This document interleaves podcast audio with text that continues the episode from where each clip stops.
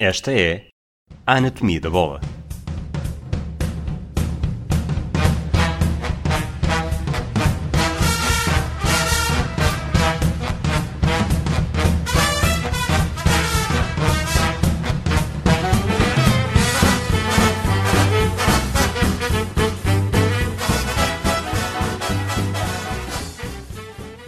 Olá, Rui Malheiro. Viva Rui Silva! Como é que estamos hoje? Preparados para, para avançarmos para aquilo que será o nosso último podca podcast antes do início do, da temporada. Exatamente, esse vai ser mesmo o, o grande. Do Campeonato ponto. Nacional, porque a temporada realmente já, já começou com, com o jogo do Benfica. Exato, nós estamos a gravar no dia 16 à noite, portanto, no dia a seguir ao Benfica, no dia anterior ao Rio Ave, não é? Sem dúvida, exatamente. Portanto, tenham sempre isso em conta. E se é certo que provavelmente as pessoas já vão ouvir, já vão ouvir o episódio com, com o Paulo Benfica um bocadinho para trás e já muito escalpelizado, eh, eu queria reservar aqui os, pelo menos os primeiros 10 minutos para falarmos um pouco sobre isto e aproveitar também já para lançar a temporada. A primeira pergunta que eu te faço, e é já, já muito direta àquilo que me pareceu ser talvez a maior dificuldade do Benfica e aquilo que precisa de ser mais bem preparado, é a postura, a postura em transição defensiva. O segundo gol foi muito, foi muito falado. Uh, eu acho que é claramente um lance que, que se tivesse acontecido durante a pré-época, o JJ já teria puxado os cabelos de todo e mais algum jogador para explicar o que fazer naquela Concordo. situação e como é que o jogador nunca pode sair daquele momento e criar desequilíbrio. Mas, mas o certo é que aconteceu no pior jogo podia acontecer e, e traz consequências.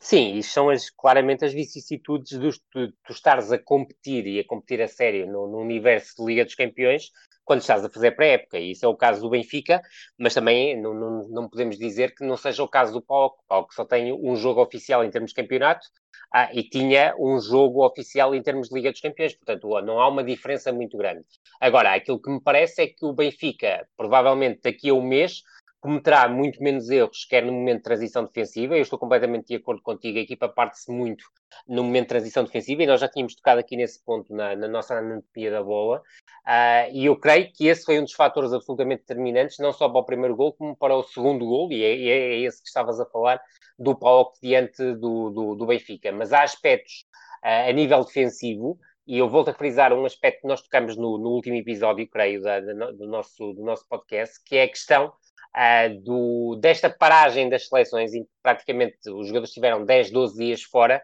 tirou a qualidade em termos de, de, de, da passagem do treino para o jogo daquilo que é o trabalho dos jogadores. E eu creio que nesse aspecto, por exemplo, Jorge Jesus uh, teve menos argumentos para burilar quer as questões em organização defensiva, quer as questões em transição defensiva, neste caso em diferente modo em relação ao facto de se tivesse os jogadores, uh, como não teve, no caso específico, e estamos a falar de Rubem Dias, Vertogen, uh, principalmente esses dois, do que, do que teria caso esses jogadores não tivessem, não tivessem feito a deslocação para jogar pelas suas seleções. E diz-me uma coisa, outra coisa que eu reparei também, uh, sobretudo na, nessa postura, agora em postura de organização ofensiva, um, e é algo que até podemos estabelecer um bocadinho o contraste com, com o que falaste do Sporting no último episódio, certo. onde depois não, não aparece ninguém para finalizar. Uh, aquilo que eu vi neste jogo, em vários momentos, tanto de, de, de igualdade como de desvantagem, foi uh, portanto, um avançado que estava em campo, Seferovic. Certíssimo. O Pedrinho. Se calhar uh, pode ter sido a pior opção de todas as que Jorge Jesus tinha à sua disposição. E sim. aí um, eu, eu, creio que o Seferovic é um bocado desvalorizado em termos do trabalho que oferece ao, ao coletivo, uh, mas obviamente precisa ter outro tipo de argumentos para ser um avançado totalmente uh, competente para aquilo que é o momento ofensivo da equipa. E quando tu passas uma primeira parte praticamente toda em ataque posicional, a verdade é que precisas de um avançado que marque golos e a verdade é que Seferovic tem duas oportunidades na cara do gol do Paulo que desperdiças porque não é verdadeiramente um finalizador e aquilo que é típico em Seferovic é há duas temporadas, ou uma temporada e meia se quisermos, mas oficialmente duas temporadas, ter sido o melhor marcador do campeonato. Isso é que é algo estranho naquilo que é a carreira de Seferovic. Exato, mas depois como eu estava a dizer, uh, depois Uh, o Everton de Cebolinha, pelas suas características, é alguém que procura muito uh, o corredor interior, uh, sobretudo com bola, mais com bola do que sem bola, e o Pedrinho, sem mesmo sem bola, parecia muito mais estar na, nas costas do Seferovic a procurar a bola dessa forma e não tanto a fazer a movimentação. Depois, tanto, tanto o Tarapto como o Pizzi surgiram também muito próximos, e é também por aí que eu, que eu falo que, ou seja, é certo que, que em organização ofensiva tens, tens este momento em que acabas por criar muitas linhas de passe na zona do terreno mais, onde podes criar mais perigo, onde podes desequilibrar mais, sobretudo quando tens jogadores bons tecnicamente, mas, mas é exatamente essa, essa, esse desequilíbrio à frente que também te pode, pode abrir demasiado a porta atrás. Estou completamente de acordo contigo, Rui. É aquilo que me parece, e essa é a principal diferença entre aquilo que era o Benfica até agora e foi o Benfica ontem, uh, em relação àquilo que é a questão do, do, de ser Jorge Jesus, o treinador da equipa do Benfica, e com um trabalho que está pouco além de um mês, é que o Benfica foi uma, foi uma equipa capaz, principalmente no primeiro tempo, de dominar e controlar completamente o jogo em ataque posicional. E isso, convenhamos, não víamos o Benfica fazer há cinco anos. Agora, a questão, e tu tocas num ponto que me parece absolutamente crucial, é que aquilo que terá sido o maior defeito do Benfica em termos de jogo jogado é a questão que o Benfica produziu muito em termos de volume ofensivo, mas a ligação entre criação e finalização foi fraca, impediu que o Benfica dispusesse muito mais oportunidades de golo daquelas que usufruiu. Uh, tendo em conta um caudal de percentagem de bola na primeira parte, que foi 72% para o Benfica, 28% para o Pau, que é uma goleada uh, em termos de Liga dos Campeões, parece-me uma coisa quase absurda. A verdade é que o Benfica não produziu, do ponto de vista ofensivo, aquilo que todo o caudal uh, ofensivo que construía, construía e criava uh, obrigava a que conseguisse chegar às zonas de finalização. E eu creio que o principal problema do Benfica foi exatamente esse: foi a dificuldade uh, em ligar a zona de criação com a zona de finalização. Tu tocas num ponto essencial uh, e, e deixa-me só focar neste ponto. Uh, em termos de perspectiva do 11 inicial do Benfica, da estrutura organizacional utilizada pelo Jorge Jesus, nós vimos muito mais o Pedrinho como segundo avançado, vimos muito mais o Pizzi como falso ala direito mas uh, a tal preocupação. Depois, desculpa, tanto que depois, quando há a substituição, uh, quando entra o Darwin Nunes, é exatamente isso que acontece. Uh, vai, Exatamente, o Pizzi, o vai o Pizzi, Pizzi muito mais declaradamente para a direita. Exato. Certíssimo. E, e, eu creio que aí a preocupação do Jorge Jesus foi com o momento defensivo, ou seja, o Pizzi jogou no corredor direito porque Jorge Jesus sabia que o, o Paulo só poderia criar perigo pelo corredor esquerdo. E não é por acaso que os dois gols surgem a partir do corredor esquerdo. E a utilização de Pizzi no corredor direito e não de Pedrinho passou pela competência que o Pizzi poderá ter, uh, eu diria sobretudo o conhecimento posicional que o Pizzi tem da posição em relação ao Pedrinho. Mas indo ao aspecto ofensivo, e é aquilo que realmente marca o Benfica na primeira parte, eu creio que a construção do, do Benfica e a criação do Benfica foi excessivamente previsível. Houve uma busca incessante do corredor central. Houve também um aspecto que me parece essencial e eu creio que prejudicou o Benfica, foi a velocidade na circulação de bola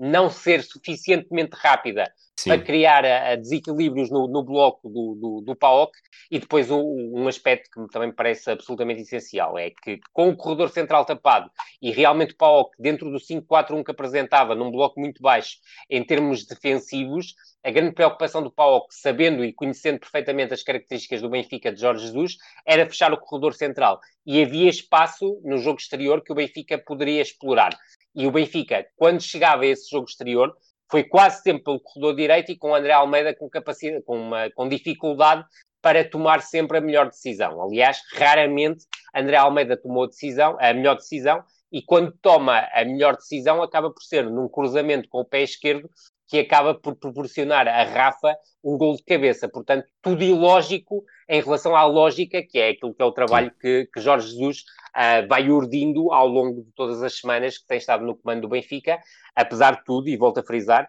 Uh, eu não, não creio que Jorge Jesus seja culpado de nada daquilo que aconteceu, mas a verdade é que o Benfica, e nós já focamos esse aspecto ao longo do, do, dos últimos programas, uh, a verdade é que o Benfica tem um investimento já efetuado de 82 milhões de euros em reforços, e aquilo que tu reparaste é que o Benfica continua a ser curto do ponto de vista individual, mesmo sendo superior ao PAOK, para conseguir estabelecer diferenças. E tu agora podes-me perguntar como é que é possível uma equipa que investe 82 milhões de euros em reforços continuar a ser curta. E continua a ser curta porquê? Porque dos 11 titulares, 8 jogavam na época passada no Benfica, e mesmo o Benfica sendo, do meu ponto de vista, obviamente,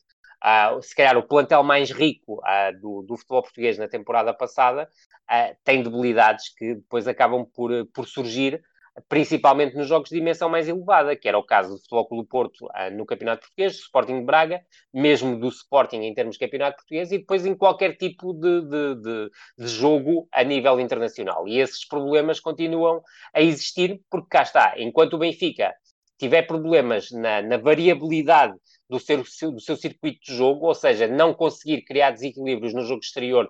tendo o adversário condicionado do seu jogo interior, a verdade é que um jogador como André Almeida é claramente curto para este panorama internacional e português de topo ou semi-topo, se, se, me permitires essa expressão. A verdade é que é um jogador curto para, para, criar, para criar esse tipo de desequilíbrio, porque raramente toma a melhor decisão. E mais difícil ainda se torna quando o Benfica, em zona de decisão, tem um jogador como Seferovic, que não é claramente um definidor puro, principalmente na questão do remate, em que me parece curto para aquilo que é um Benfica pensado por Jorge Jesus. Muito bem. Vamos encerrar o PAOC, vamos entrar no campeonato, e, mas vamos entrar pelo Benfica, até para, para fazer uma transição mais fluida. Eu já te perguntei isto uma vez, mas vou repetir. Tendo em conta, uh, pergunta com dois momentos. Tendo em conta o, as soluções que o Jorge Jesus vai ter para o ataque, achas que continuará a, fazer sentido uh, Weigl, Tarapt e Pizzi em simultâneo nas posições onde estão a jogar? E independentemente, que sobretudo com as soluções que tem, que tem para o ataque, e não estou a falar de Seferovic, apesar de Seferovic também ser um, um desses jogadores. E, e, o segundo momento da pergunta é se este Benfica, com este investimento, uh, apesar do primeiro, da primeira amostra não ter sido boa, se é, uh, vou, vou arriscar mesmo, claramente, o candidato, o maior candidato ao título. Uh, tenho que, tenho que, olhar para aquilo que é o Benfica atual e o panorama de Futebol do Porto e de Sporting atua, atuais, não é? E eu creio que há neste momento ainda um equilíbrio muito grande entre aquilo que é o potencial de um Benfica em reconstrução, se me permites, essa, essa expressão Uh, e eu não estou a falar só em termos de plantel, estou a falar na edificação do modelo de jogo uh, que foi uh, claramente pautado por uma diferença acentuada e uma diferença negativa acentuada com as passagens de Rui Vitória e Bruno Lage, com aquele período apenas de, de, de diferença na passagem de, de, Rui Vitória para Bruno Lage, em que Bruno Lage conseguiu fazer algo diferente, mas aproveitando também a circunstância do, do, Benfica com Rui Vitória ter batido no fundo, eu creio que neste momento há uma grande, há uma grande uh, há um grande equilíbrio em termos de forças entre Benfica e Futebol Clube do Porto. Isto porquê? Porque o Futebol Clube do Porto até o momento ainda não se viu, uh, não se viu obrigado a, a libertar-se de uma unidade indiscutível. Portanto, o Futebol Clube do Porto mantém-se com 11 bases da temporada passada, uh, perdeu uh, Fábio Silva, perdeu o Vítor Ferreira, para já, não é? E esse ponto é muito importante sublinhar, o para já, que eram dois jogadores que não eram peças-chave na estrutura do, eu percebo, do Eu percebo isso. Nem no modelo de jogo. Eu Sim. percebo isso. Tu estás a dizer-me que o Futebol do Porto não recuou, mas, não. mas vamos, vamos olhar para, para o último mas o Benfica avançou. temporada obviamente. Pois, é isso. Vamos olhar para o último terço da temporada passada. O Futebol do Porto foi campeão com 5 pontos de vantagem, que poderia ter sido 1 um ou 2, ou poderia até nem, sido, nem, ter sido campeão se não fosse aquele, aquele descalabro uh, final. E agora, acho que concordamos, o Benfica está com o melhor treinador do que tinha o ano passado. Muito melhor. Muito e melhor. Investiu, investiu 82 e milhões. Incomparavelmente melhor do que tinha há dois anos. Sim, investiu 82 milhões, não sei se estes, estes, são os valores que eu tenho sempre ouvido, não devo fazer contas, sim. mas já sim, investiu sim, muito Uh, portanto, o Benfica não tem como não avançar. E o Porto, pelo menos para já, ainda não saiu do lugar. E é por isso que foi isso que me fez perguntar se o Benfica será claramente o candidato. Até porque o JJ nós já sabemos o que é que a casa gasta, não é? Não é Sim, realmente uma incógnita. E, e, como é óbvio, tendo, apesar de, me parecer que o 11 base do Futebol Clube do Porto, dentro do modelo de Sérgio Conceição, e o 11 base do Benfica, dentro do modelo de, de Jorge Jesus, ainda há um equilíbrio, é óbvio que o investimento que o Benfica fez em reforços catapulta o Benfica para um patamar ligeiramente superior ao do Futebol Clube do Porto, mesmo com o 11 base da época passada a manter-se. Agora, temos também esperar se o Futebol Clube do Porto consegue segurar, por exemplo, jogadores como o Alex Celes e o Corona, porque se não conseguir segurar, A diferença avoluma-se. Agora, também há um aspecto que me parece importante salientar em relação ao Futebol Clube do Porto. É que em termos de ataque, as soluções de ataque do Futebol Clube do Porto são melhores do que as que tinha o ano passado. É certo que tu podes dizer, oh, Rui, apenas saiu o quinto avançado nas opções de Sérgio Conceição, provavelmente é verdade, e Zé Luís, Abubacar, Maregá uh, continuam, continuam sendo opções de, de, Sérgio Conceição para o ataque e Tiquinho Soares, uh, são, continuam a ser os quatro e pareciam ser as quatro opções principais de Sérgio Conceição, mas agora ainda tens Evan Nilsson, tens Medi Taremi e muito provavelmente vais ter Tony Martinez. Portanto, é um futebol como o Porto mais robusto do ponto de vista ofensivo, ou seja, na sua linha de ataque, e com mais soluções, parece-me, e se, se confirmar Tony Martinez, para o ataque à profundidade do Futebol Clube Porto ainda ser mais contundente do que era, porque qualquer um destes jogadores pode complementar-se com, com, eh, com Marega, mas, por exemplo, um jogador como Taremi pode permitir ao Futebol Clube do Porto associar-se mais, ou seja, trazer mais os médios ofensivos para o jogo e uma ligação mais profunda entre estes jogadores e os elementos da frente de ataque. Agora, obviamente, quando o Benfica faz um investimento de 82 milhões de euros uh, e tu olhas para o conjunto de reforços do Benfica, e já são uh, mais ou menos oito reforços uh, já programados. Agora, há um aspecto que me parece crucial neste, neste momento no, no, Benfica. São as eleições do Benfica. Foi algo sobre, sobre foi uma questão que, que, já me, que já me colocaste mais do que uma vez aqui na anatomia da bola, e creio que o facto do Benfica não ir à, à Liga dos Campeões é um rombo tremendo do ponto de vista financeiro, mas também do desportivo, porque o Benfica precisava de estar na Liga dos Campeões, até porque não podemos uh, sonegar a ideia que dentro de dois ou três anos possa haver uma Superliga Europeia. Veremos, também porque o, o, o condicionalismo e o condicionamento que o Covid tem vindo a, a provocar pode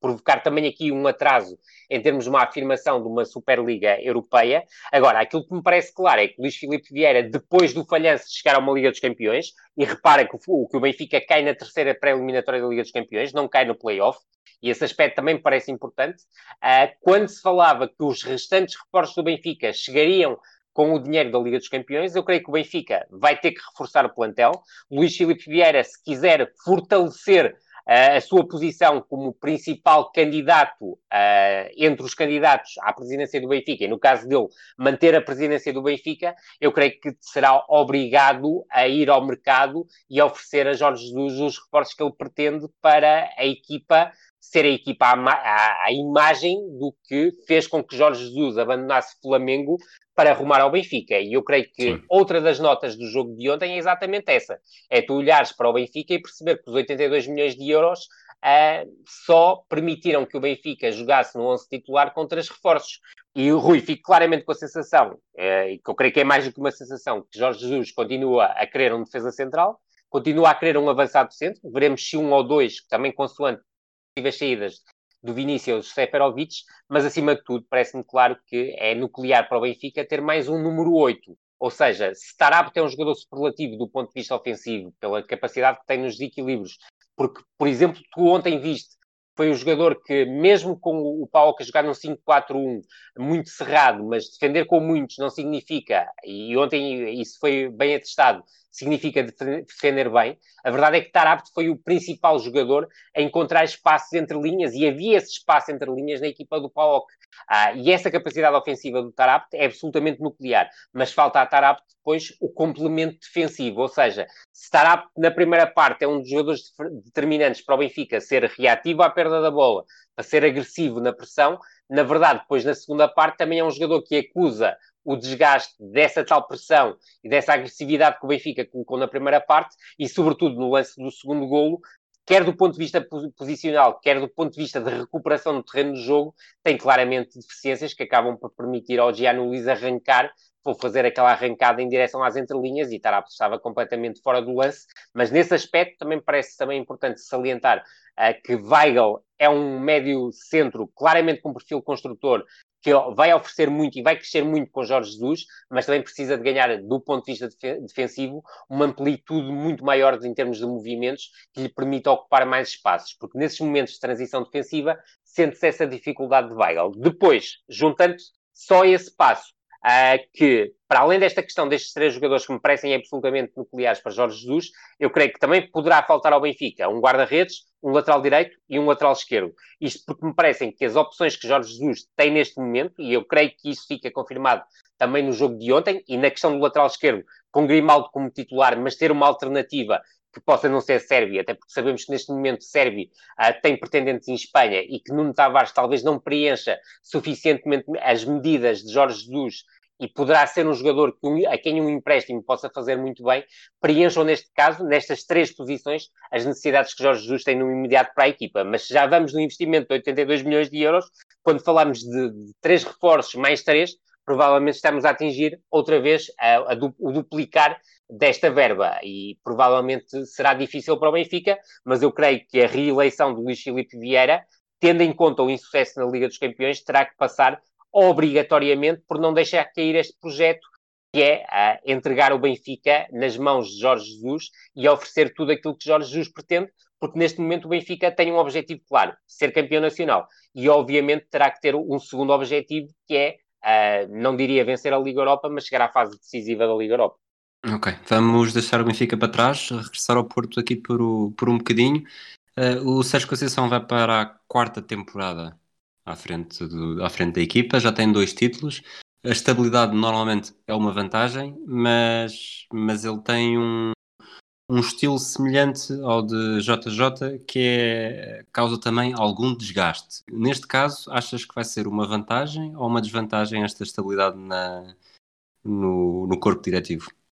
Percebo perfeitamente aquilo que tu dizes. Eu creio que será, uh, à partida, um fator de estabilidade. Agora, é preciso também gerir a questão uh, de haver vários jogadores em final de contrato na equipa do Futebol Clube do Porto e gerir a insatisfação não só dos jogadores em final de contrato, mas dos jogadores que têm propostas do exterior, em continuarem e convencê-los a continuarem num projeto de Futebol Clube do Porto que passa obrigatoriamente por chegar aos oitavos final da Liga dos Campeões do, no meu ponto de vista mínimo e revalidarem o, o, a conquista do título nacional e que permitiria a Sérgio Conceição a garantir três dos últimos quatro campeonatos nacionais, o que seria absolutamente soberbo para o, para o treinador do Futebol Clube do Porto. Aquilo que também me parece é que se Sérgio Conceição conseguir manter este núcleo duro, e até ao momento tem conseguido, uh, tem tem condições para ser o, o, principal rival do Benfica, ou se quiseres, o inverso, o Benfica ser o rival do o principal rival do Futebol Clube Porto, já que o Futebol Clube Porto é campeão nacional.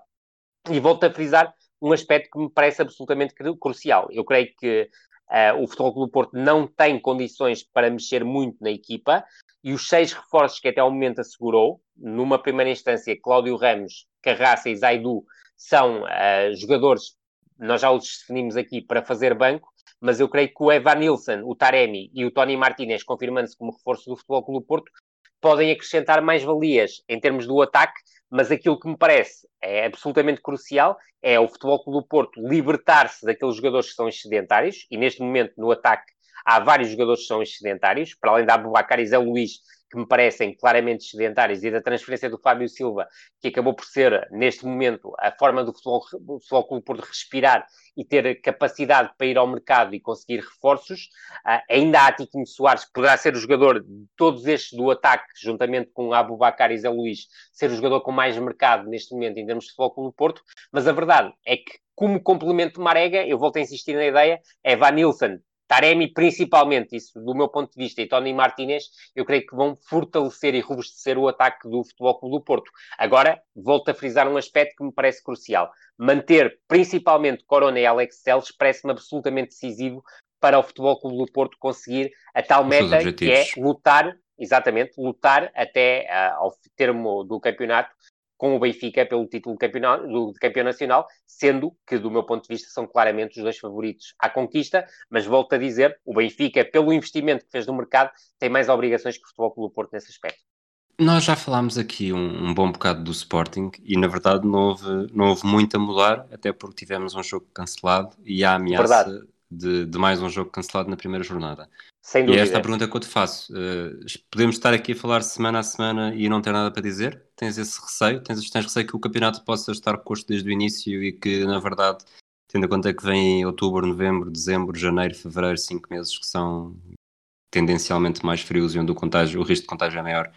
uh, possa, possa transformar o campeonato numa amostra ainda pior do que tivemos no, no último terço do ano passado? Da época passada? Esperemos bem, esperemos bem que não, e a esperança é um bocado nesse sentido. A esperança é um, é um pouco em que o campeonato seja um pouco mais equilibrado do que foi o, do que foram os últimos, os últimos campeonatos, mas parece-me, obviamente, que a tendência será para Benfica e Futebol Clube Porto poderem uh, distanciar-se em relação à concorrência numa fase ainda prematura da, da temporada. No entanto, em relação ao Sporting, as, aquilo que me parecia e, e, o, e, o, facto de não ter havido particular com o Nápoles, o particular com o Nápoles, o particular que seria o torneio dos cinco violinos, uh, eu creio que seria um momento importante para, para, para o final de pré-época do Sporting, para percebermos, por exemplo, quais são as principais opções do, do Rubén Amorim, quer para a dupla de médio centro, quer para a dupla de, de apoio ao avançado centro, e também com isto, com esta questão da, do, do, do, do, Covid, da questão de vários jogadores do Sporting, inclusive é o próprio treinador,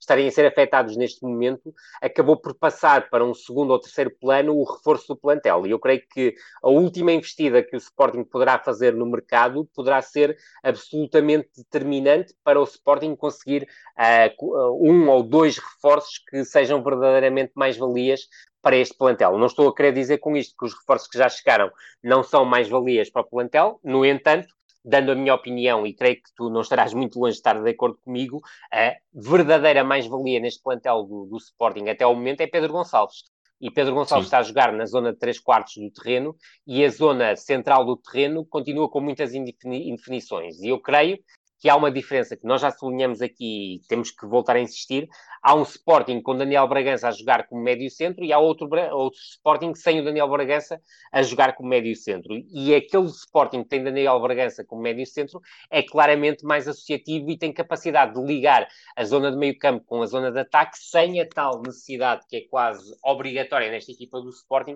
de fazeres uma construção muito, muito mais longa uh, e muito mais errática ou, ou uh, dir-te-ia, mais vulnerável ao erro entre a zona defensiva e a zona atacante, com a bola a passar muito pouco pelos médios, sendo que o papel dos médios centro é mais de pressão e a dos médios ofensivos, ou seja, os jogadores da linha de 3, 4, de 3 quartos, acaba por ser muito mais o de conquista de segunda bola do que uh, de condução e de desequilíbrio. Nesse aspecto, volto a frisar, parece-me que o Sporting tem um reforço de primeira água, que é Pedro Gonçalves, Veremos o que está reservado para Nuno Santos, e volto a frisar, e aí eu sei que estás completamente de acordo comigo. Eu creio que Nuno Santos terá mais capacidade para criar desequilíbrios na zona exterior do que na zona interior, e na zona exterior é bom recordar que o Sporting tem o Nuno Mendes, e eu creio que neste momento é quase um crime a, a tirar Nuno Mendes para o banco de suplentes, e depois perceber o que é que o Sporting ganha com a Adana Baliza em detrimento do, do, do Luís Maximiano, sabendo da valorização que o Luís Maximiano pode ter em termos de mercado e, e até ah, também da capacidade esportiva, porque essa parece-me acima de tudo a mais importante. E eu creio que a combinação desses fatores devia conduzir Maximiano à titularidade e não à Dan, porque Adam realmente é um guarda-redes muito experiente, mas a verdade é que grande parte dessa experiência foi construída no banco de suplentes de Atlético Madrid e Real Madrid. Titular, as titularidades dele foram quase sempre no, no Betis. Veremos também a capacidade de Fedal uh, se afirmar como patrão de uma defesa que não tem Matia, que tem um Coates que poderá ter um, perfil de líder em determinados momentos de jogo, mas noutros não tem, e eu creio que o Fedal poderá ser aqui um elemento absolutamente decisivo. Recordando que o Fedal é um jogador com experiência no futebol italiano, é um jogador com experiência no futebol espanhol, ao serviço do Levante, do Alavés e do Betis, onde esteve, mas é um jogador que, oferecendo qualidade na primeira fase de construção, não é um jogador comparável com o Matia nesse aspecto, mas é um jogador que, do meu ponto de vista, ainda é muito errático, e, e, estamos a falar de um jogador que é de 1989, portanto com 30 anos. Continua a ser um jogador muito errático em termos de tempo de entrada aos lances, da agressividade excessiva com que se emprega a alguns lances, e veremos se isso também não poderá custar algo ao Sporting, sobretudo no momento em que também parece clara uma coisa, é que esta pré-época confirmou Gonçalo Inácio como um defesa central capaz de oferecer mais esta equipa do Sporting, e eu creio que a posição ideal para ele é exatamente a mesma posição que Fedal ocupa, ou seja, defesa central pela esquerda, e parece-me também claro que neste momento Gonçalo Inácio poderá oferecer mais ao modelo de jogo do Sporting ou àquilo que Ruben Amorim poderá querer transportar para este modelo de, de, jogo do Sporting, ou seja, mais ligação defesa, meio campo, ataque e não uma ligação tão direta defesa-ataque de, por exemplo, Eduardo Quaresma, que para mim é um defesa central com bastante potencial, com muitas qualidades, mas que do ponto de vista da construção não está ainda ao nível do Gonçalo Inácio. Gonçalo Inácio esse, que é bom recordar, ainda não se estreou em jogos oficiais pela equipa sénior do Sporting. Vamos de Sporting de Alvalade para Sporting Braga. Foi um tivemos ali um período onde, vou, vou chamar-lhe hype, porque não está, uma onda de entusiasmo bastante grande, não só com a chegada de Carlos Carvalhal, como também de reforços como Nico Gaetan, Yuri Medeiros, Castro, uh, vários jogadores, que na altura, uh, sinceramente, me fez lembrar a época 2005-2006 de, Car de, Carlos Carvalhal uh, no Restelo, onde na altura Sempre. chegaram jogadores como Meiong, Rui Jorge, Silas, Sandro Gaúcho, Romeu, Fábio Januário, e lembro-me que houve, houve uma euforia bastante semelhante e depois Até porque por... a pré-época do Belenenses, se não estou enganado, foi feita praticamente só com vitórias e parecia que o Belenenses iria assumir um candidato, um candidato, eh, ou seja, iria assumir um estatuto de candidato à Europa. E eu creio que esse aspecto é absolutamente determinante daquilo que me estás a dizer e depois, e depois as coisas não se confirmaram cinco... dentro do terreno de jogo. Exatamente. Cinco derrotas nos primeiros oito jogos, eliminação da Taça de Portugal e Carlos Carvalho dá lugar a José Coceiro. A minha Nem pergunta mais. é: uh, este Braga vai dar realmente um passo em frente ou, ou, já de certa forma atingiu ali um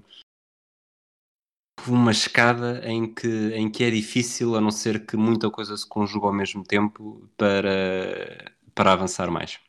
Segunda opção, claramente. Eh, eu creio que o Sporting Braga, na última época, atinge um terceiro lugar. Acima do terceiro lugar, neste momento, parece-me algo muito difícil e que o Sporting Braga de Carlos Carvalhal, ao consegui-lo, uh, conseguia um feito absolutamente extraordinário. Uh, mas creio que o Sporting de Braga está claramente posicionado, juntamente com o Sporting, para a luta pelo terceiro lugar, e neste momento tem que admitir, se o Sporting de Braga uh, conseguir segurar uh, Paulinho e Ricardo Horta, está numa situação de vantagem em relação ao Sporting, porque mantém grande parte da sua espinha dorsal e depois reforça com jogadores com a qualidade do Gaetan, que já salientaste, que é um jogador que vai, vai ajudar e muito o Sporting de Braga na zona de 3 quartos de campo, onde também poderá estar o Ricardo Horta, uh, que é um jogador também muito importante nesse aspecto, e o André Horta, que também é tão multifacetado, também poderá jogar como 8. Depois tens também reforços como o Muserati e como o André Castro, que reforçam a zona de meio campo,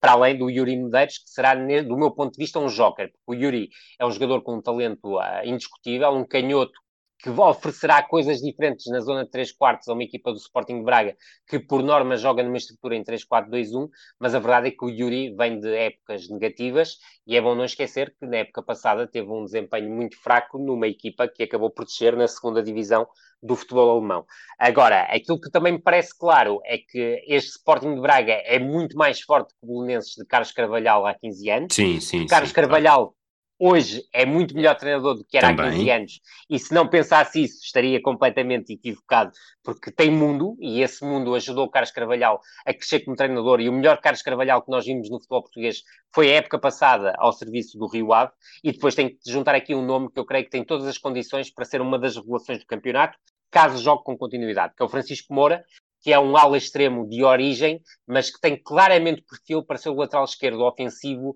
nesta estrutura e neste modelo de jogo que Carlos Carvalhal preconiza. E a verdade é que na pré-época já está a fazer estragos e tem todas as condições para continuar a fazê-los na temporada oficial, desde que seja aposta. E neste momento, eu creio que poderá garantir mais que Murilo, que é uma adaptação ao lugar, sendo ele mesmo, o Murilo, um extremo de origem, mas tem características diferentes da Francisco Moura, e se queira que me parece, depois desta pré-época, ser mais opção para defesa central pela esquerda do que para lateral esquerdo, porque me parece aí ser terceira opção. Obviamente teremos que confirmar isto com a época oficial, porque esta pré-temporada foi atípica, ou seja, não tivemos tanto acesso a jogos eh, como teríamos em, em épocas anteriores, ou como tivemos em épocas anteriores, e mesmo até a, a análises sobre esses próprios jogos jornalistas que estivessem presentes no local, não houve, ou não houve essa possibilidade. Agora, também parece que há um fator muito importante na equipa do Sporting de Braga que precisa ser melhorado, que é a estabilidade do setor defensivo do Sporting de Braga. Eu creio que aí o Sporting de Braga talvez precisasse de um reforço com algum peso que desse mais consistência ao setor defensivo, porque me parece, apesar de ter jogadores com qualidade, e eu creio que o David Carmo é um defesa central com potencial para dar saltos, para, para, dar um salto para um patamar competitivo mais elevado, mas eu creio que a equipa do Sporting de Braga pode melhorar a sua consistência do setor defensivo e com isso também melhorar o seu comportamento, quer em organização, quer em transição defensiva. Uma pergunta para o Sporting de Braga também, para, para terminarmos o Braga. Uh, normalmente, quando temos um alvo nas costas, uh, é mais difícil. E este, todo este entusiasmo em torno do Sporting de Braga já aconteceu também ao longo da última década. Uh, quanto mais uma equipa é considerada grande, mais os adversários a tratam como grande, fecham espaços e dificultam resultados. Achas que o Sporting Braga vai sofrer mais isso este ano do que sofreu no passado? ou, ou tem as ferramentas necessárias para conseguir ultrapassar uh, posturas uh, anti-futebol da mesma forma do que Benfica, Foco do Porto e Sporting? Grande pergunta, e estou completamente de acordo contigo em relação à, à segunda parte da, da, tua, da tua pergunta. Ou seja, eu creio que o Sporting Braga vai encontrar uh, claramente mais dificuldades do ponto de vista ofensivo do que, do que em épocas anteriores, porque esta equipa do Sporting de Braga parece-me ainda mais talhada para, para, para jogar em ataque posicional. E Carlos Carvalhal, se tu te recordares da época passada no, no Rio Ave, teve muito essa postura em termos de jogo, ou seja, foi uma equipa essencialmente a, que passava grande parte dos jogos em ataque posicional, mas com soluções para para, hum, dir-te-ia, desatar o nó em jogos, querem ataque, querem, querem ataque rápido ou contra-ataque, ou nas lances de bola parada laterais ou frontais, mas aquilo que me parece é que eh, os adversários do Sporting de Braga vão jogar diante do Sporting de Braga, principalmente na competição interna, com muito respeito pelo adversário, muitas vezes muito fechados em blocos médios baixos ou baixos, mas a verdade é que este Sporting de Braga, enquanto conseguir ou se conseguir manter Paulinho e Ricardo Horta no seu plantel, juntando, cá está, Nico Gaetan, que poderá ser um jogador muito importante nesse, nesse aspecto, eu creio que o Sporting de Braga tem capacidade para criar desequilíbrios dentro das estruturas adversárias, mas também para conseguir criar fatores de desequilíbrio fora das estruturas adversárias que permitam depois chegar com qualidade à zona de finalização. Agora, aquilo que me parece é que em vários jogos vamos ver um Sporting de Braga, ou na maior parte dos jogos, vamos ver um Sporting Braga a jogar à grande, tal como o Rio Ave fez a temporada passada com o Carvalhal, mas neste caso ainda com um plantel mais robusto e mais forte que aquilo que o Rio Ave tinha a época passada, e vamos ver uh, claramente adversários a jogarem mais fechados do que habitualmente jogavam adiante do, do Sporting de Braga em temporadas anteriores, e eu creio que esse aspecto claramente será determinante principalmente para o Sporting de Braga nos jogos, dentro de, nos, nos, jogos disputados em casa, porque eu creio que o Sporting de Braga vai ter muita iniciativa, mas vai precisar de uma circulação de bola muito rápida, de criar engodos no adversário, por isso ter uma grande variabilidade e pouca previsibilidade na circulação de bola, quer em construção, quer em criação, para chegar com qualidade às zonas de definição. Mas daquilo que já fui vendo do Sporting de Braga nesta pré-época, parece-me claramente um Carlos Carvalhal preocupado em encontrar soluções para uh, ter em conta este tipo de situação, ou seja, adversários que vão jogar muito cerrados diante do Sporting de Braga. A primeira jornada começa sexta-feira. Temos Verdade. o Vitória Sport Clube Bessade e o Famalicão Benfica e esperemos que, que haja mesmo jogos, que não haja, é que não haja nada a correr pelo meio. A pergunta que eu te vou fazer é: se só pudesse escolher um jogo para ver nesta primeira jornada, e estou aqui a excluir eh, grandes, portanto, excluímos o Famalicão, excluímos o Foco do Porto Sporting Braga, uh, o Gil Vicente também, não sei se, se gera algum entusiasmo. Se haverá jogo ou não também, não é? Sim, mas, mas entre o, o Vitória Sport Clube, que, que, tem, que vai estrear Tiago, e há, e há uma grande expectativa também. Portanto, Vitória Sport Clube Bessade. E o. Hum, agora perdi-me aqui um bocadinho. E o Nacional Boa Vista, e o Boa Vista é outra Sim. equipa que está a gerar muito entusiasmo e muito burburinho com a quantidade de jogadores que, que estão a chegar e investimento também. E, ou uh, poderão ainda chegar, não é? Porque hoje falou-se muito da questão do Garay poder vir a ser reforço no centro da defesa do, do Boa Vista. Mas destas duas equipas, uh, qual é que estás mais curioso para ver na primeira jornada e para saber exatamente como é que jogam? Em contexto eu, eu vou ver os novos jogos. Se, Pô, sim, eu sei, eu, novos sei, jogos, não é? sei. Mas imagina, Agora, é, o jogo imagina que, me, pessoa... que me queria imagina que uma pessoa só tem duas horas este fim de semana para ver um jogo de futebol e estamos a excluir os, os jogos que envolvem grandes. Uh, que jogo é que é mais curioso? Vou, vou claramente para o, para o Nacional Boa Vista, Rui, porque coloca frente a frente dois treinadores que já se conhecem da temporada passada e que também aí na época passada proporcionaram bons espetáculos. E a questão é que de um lado estará Luís Freire, o, o, o treinador nacional, que já era na época passada treinador nacional e que foi anteriormente treinador do Mafra, e do outro lado Vasco Seabra, treinador do Boa Vista, novo treinador do Boa Vista, que na época passada treinou o Mafra sucedendo a Luís Freire e que foi um dos treinadores de revelação da temporada passada do, do Campeonato da Segunda Liga. E sobretudo temos frente a frente dois treinadores com identidade, que eu não creio que se vão remeter a grandes amarras do ponto de vista defensivo e que procuram criar desequilíbrios do ponto de vista ofensivo. Uh, são dois jogadores com ideias de jogo muito interessantes. Eu ainda não vi o Nacional jogar esta época, mas tive algum feedback de um, dos jogos particulares que o, Rio, que, que o Nacional efetuou diante do Rio Ave, e, em que marcou claramente diferenças pela qualidade exibicional que a equipa apresentou. Vi o jogo no passado fim de semana do Boa Vista com o, com o Tondela e gostei muito daquilo que vi no, no Boa Vista. Portanto, eu creio que será um jogo aberto, um jogo olhos nos olhos das duas equipas. E apesar do Boa Vista estar muito reforçado e ter jogadores com qualidade absolutamente indiscutível. Eu creio que este Nacional, com a proposta de jogo que o Luís Freire poderá oferecer, e eu creio que até será uma proposta mais arrojada do que aquela que estava a apresentar na fase final do campeonato passado da, da Segunda Liga, recordando que o campeonato ficou praticamente nos dois terços, mas a verdade é que depois de ter sido muito ofensivo no início do campeonato, Luís Freire, pensando também na subida de divisão, Uh, promoveu algumas alterações para ser mais cauteloso, mas aquilo que me parece é que num campeonato da Primeira Liga em que só deixem os dois últimos e que esta época haverá a, a, a novidade, caso não haja nenhuma alteração, do, do, terceiro a contar do fim jogar com o terceiro da segunda liga, eu creio que o Luís Freire tem todas as condições para jogar da forma que mais gosta e claramente será um futebol mais atrativo e veremos também de lado a lado há reforços interessantes, tu salientaste claramente uh, os reforços do Boa Vista e temos, para além de Rami, que ainda não sabemos se jogará ou não,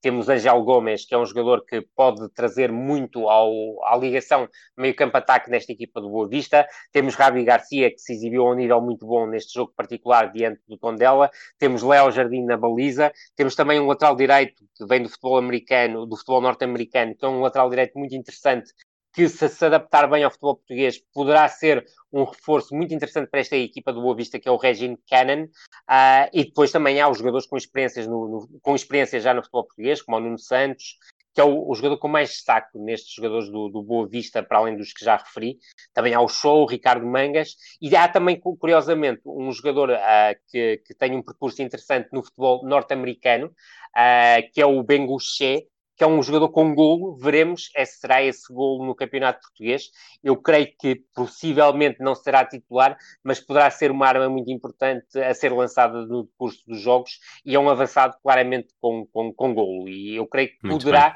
ser aqui uma das boas novidades na equipa do Boa Vista. Em relação à equipa do Nacional, só para te salientar, há três reforços que me parecem que podem ser reforços muito interessantes nesta equipa do Nacional. Começo pelo Vincent Til, um jogador que vem de, de, França, mas que jogava, que, é, que é, jogava não, joga uh, pela seleção de Luxemburgo e é para mim o principal craque da seleção de Luxemburgo. Claro que podem sempre questionar se há craques no Luxemburgo, eu creio que há. Há este, e o seu irmão também, não é, também é bastante bom jogador, mas este é melhor, o Vincent Til, que pode jogar pela direita ou como segundo avançado. Há também o Coziello, que é um jogador ah, que passou quer pelo campeonato francês, quer pelo campeonato alemão, que é um médio centro muito interessante, mas que precisa de estabilizar a sua carreira, e depois um jogador muito versátil, que é o Azuni, que é um jogador que tanto pode jogar no meio campo como no lateral direito, e estes três jogadores acham claramente a atenção a quem vai ver o jogo, para além de um lateral direito que me parecia um dos melhores laterais direitos da segunda liga e que finalmente vai ter a sua oportunidade uh, no, no campeonato principal, sendo um jogador de 93, portanto já estará nos 27 anos, que é o Rubén Freitas, que vem do Mafra. Portanto, um jogador que quer o Vasco se abra, quer neste caso o Luís Freire, que é o seu treinador, conhecem muito bem. Uma, portanto, está, está garantido que no próximo episódio vamos falar sobre o Nacional Boa Vista e o que achámos desse jogo. Uh, Pergunto agora. Está combinado. Uh, outras, outros destaques, outras revelações, outros jogadores a quem vamos estar atentos neste, neste início de campeonato e que possam não ser assim tão óbvios? Pois, é, eu iria por aí. Vou fugir, obviamente, aos grandes, ainda que deva eh, reforçar uma ideia que já tinha, já tinha tocado no, nos episódios anteriores, e eu creio que, que o facto ter sido suplente não utilizado diante do PAOC ainda aumenta essa expectativa em relação ao jogador, porque dá a ideia de não ser primeira opção nem segunda para Jorge Jesus, mas eu creio que poderá ser um jogador muito importante neste campeonato, que é o Val Schmidt. Mas olhando para os restantes plantéis no Rio Ave, uh, para além da questão da, do, do, do, da contratação do Francisco Geraldes a tempo inteiro, que eu creio que será um jogador que vai trazer uma mais-valia muito grande ao Rio Ave na ligação entre o meio-campo e o ataque, sabendo que o Rio Ave perdeu o Nuno Santos e perdeu o Taremi, eu creio que o, o Geraldes será um jogador muito importante da equipa do Rio Ave, e obviamente a curiosidade em relação ao Mexino, que é um jogador com ligação ainda ao Manchester City, que na época passada jogou na Escócia e que no Earth e que me parece claramente um jogador uh, muito interessante. Pode não ser titular, mas é um jogador que quer a partir do corredor lateral, principalmente esquerdo, quer no corredor central, a jogar como segundo avançado, pode trazer alguma agitação. Portanto, são dois jogadores que eu chamo a atenção, para além, obviamente, do Ivo Pinto, que é um lateral direto contratado ao Famalicão, que eu creio que poderá impor-se como titular na equipa do, do Rio Ave. Na equipa do Famalicão, por exemplo, destaco, obviamente, o, o Pereira, que é um jogador argentino que vem do Rosário Central, que é um jogador com qualidade indiscutível e creio que poderá ser uma mais-valia. É um médio centro ofensivo que o Sporting chegou a querer contratar e que pode trazer aqui algo novo a esta equipa do Famalicão, que também contratou outro argentino, que é o Valenzuela, que pode jogar pelo corredor direito e também pode ser um jogador muito agitador. Saliento também na equipa do Famalicão a aquisição do Bruno Jordão, porque me parece ser um médio centro que não é muito conhecido do futebol português, ah, porque saiu muito jovem, ele teve no União de Leiria, jogou como titular com 16, 17 anos, passou pelo Braga B, depois saltou para o Lásio e teve no, no Wolves do, do Nuno Espírito Santo, onde jogou pouco, e creio que tem aqui uma hipótese de afirmação muito interessante. Depois, no Vitória, há um conjunto enorme de jogadores contratado com a sagacidade de Carlos Freitas um, em descobrir jovens talentos que estavam encostados em equipas de, de, de, de, maior potencial. Falo, por exemplo, do caso dos avançados, do Olmo e do Fosser, que poderão ser jogadores muito interessantes em termos de campeonato nacional, ou mesmo do médio centro ofensivo, que é o Jung Min Kim, que também é um jogador muito interessante, mas eu creio que os principais reforços da equipa do Vitória são os jogadores mais batidos. Obviamente, Quaresma, com todo o hype em redor do, do extremo, e eu creio que Quaresma, sabendo o ritmo a que se joga na Liga Portuguesa, pode continuar a ser um jogador tremendamente desequilibrador e uma mais-valia em termos de campeonato, e juntar Quaresma com Marcos Edwards em, em flancos diferentes permitirá claramente ao Vitória ter mais recursos para chegar com qualidade à zona de finalização, e Pepe Lu, ah, que é um médio que fez uma época muito boa na, no Tondela e que surge agora na equipa do, do Vitória. Em relação aos outros clubes, muita expectativa em vários, Diria que no, no Gil Vicente, um, por exemplo, há um médio ala direito japonês canhoto que é muito interessante, que é o Fujimoto. Veremos se a estrutura preferencial do treinador do Gil Vicente, que me parece ser um 3-4-3, 3-4-2-1. Eu não vi o Gil Vicente jogar, mas foi essa a ideia com que fiquei do, das notícias que iam chegando dos jogos de pré-temporada. Eu creio que é um jogador que pode ser muito interessante, da mesma forma que também aqui adicionaria o nome de Liorté, que é um médio ala esquerdo, uh, que também pode causar algum impacto no, no futebol português. Depois, salientar que há um jogador muitíssimo interessante que chega a Portugal ao Marítimo, que é o Rafik Guitane, que é um jogador com uh, uh, muita experiência em termos das seleções jovens francesas, que chega ao Marítimo, Sim. mas curiosamente é um jogador que tem muito pouco a ver com o ideário de Lito Vidigal. E a minha grande curiosidade é perceber como, como é que um jogador de um perfil tão técnico, uh, um jogador desequilibrador num contra um, um jogador com qualidade no passe, pode vir a encaixar-se como segundo avançado ou médio ofensivo uh, numa, num, num, modelo de jogo uh, que liga tão pouco ao ataque como ao do Lito Vidigal e que é claramente mais virado para o ponto de vista defensivo. No Boa Vista já falamos de vários reforços. No Passo de Ferreira saliente, para além da questão do Luther Sim, que é um, um, extremo muito interessante que chegou à época passada no Moreirense, mas teve bastante tempo lesionado e que chega por empréstimo do Sporting de Braga, que eu creio que poderá ser uma verdadeira mais-valia mais -valia nesta equipa. Saliente as aquisições do Martin Calderon, que é o médio centro que oriundo das escolas do Real Madrid, e do Lucas Silva, que é um extremo que vem do Flamengo e que foi campeão do, do, Brasil e da Libertadores com o Jorge Jesus, apesar de ter um papel claramente secundário. Depois, junta estes nomes, um jovem que pode ser importante numa BSAD, que me parece ser dos clubes que poderá ter mais dificuldades neste arranque de época, olhando para uh, aquilo que foi a pré-temporada da equipa do, da, da Bessade. Eu creio que é Afonso Souza, o filho de, de, Ricardo Souza e neto de António Souza, que me parece um jogador tremendamente talentoso e que poderá fazer a diferença neste, nesta Bessade. Juntando a este nome, claramente Miguel Cardoso, que regressa ao futebol português depois de passagens pela Rússia.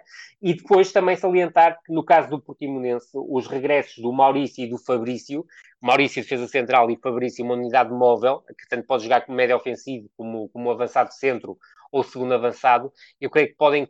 elevar o patamar futebolístico do, do, do Portimonense, uh, claramente, porque são dois jogadores que, do ponto de vista individual, oferecem mais valias, quer do ponto de vista defensivo, quer do ponto de vista ofensivo. Defensivo Maurício, ofensivo Fabrício, juntando no caso de Fabrício também um jogador que é o Wellington Júnior, que se destacou na equipa do, do, do Desportivo das Aves época passada e que creio que poderá ter continuidade nesta equipa do, do Portimonense. Mas em relação aos jogadores que chegam ao futebol português ou algumas transferências internas, parecem-me ser claramente estes os principais fatores de destaque nesta fase uh, pré início de temporada, juntando-te apenas mais um nome, porque era um nome que eu me estava a esquecer, porque é um jogador que, que é sempre interessante no, no panorama de equipa média, média-baixa no futebol português, diria média, para, no, porque acho que já não há muito médio-baixo na Primeira Liga Portuguesa, que é o Salvador Agra, que sendo um jogador de 91, regressa ao futebol português para jogar no Tondela, um Tondela que ainda me parece muito curto nesta fase da temporada, que tem um treinador novo,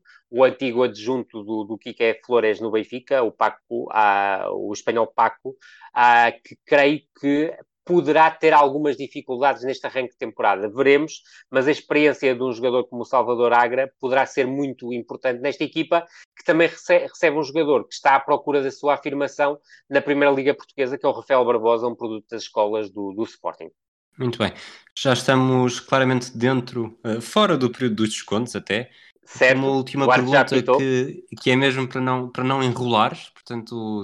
que te saia. Eu acho que já, já disseste mais ou menos dois nomes, mas apenas do início. Certíssimo. Uh, para ti, e, e, rapidíssimo, quem é que é o maior candidato à descida? Uh, uh, neste momento pensado, parece-me diferença. juntaria os dois, creio que são as duas equipas que de momento me parecem oferecer argumentos mais fracos em termos de abordagem à, à temporada. Ok, muito bem. Até um, vamos terminar por hoje. Vamos estar atentos e esperar que todos os jogos se realizem dentro das condições de segurança necessárias. Esperemos bem que sim. E cá estaremos na próxima semana para falar mais, não seja, do Nacional de Luís Ferreira contra o Boa Vista de Vasco se abra. Seguramente um jogo muito interessante. E um abraço a todos e até à próxima. Esta é a Anatomia da Bola.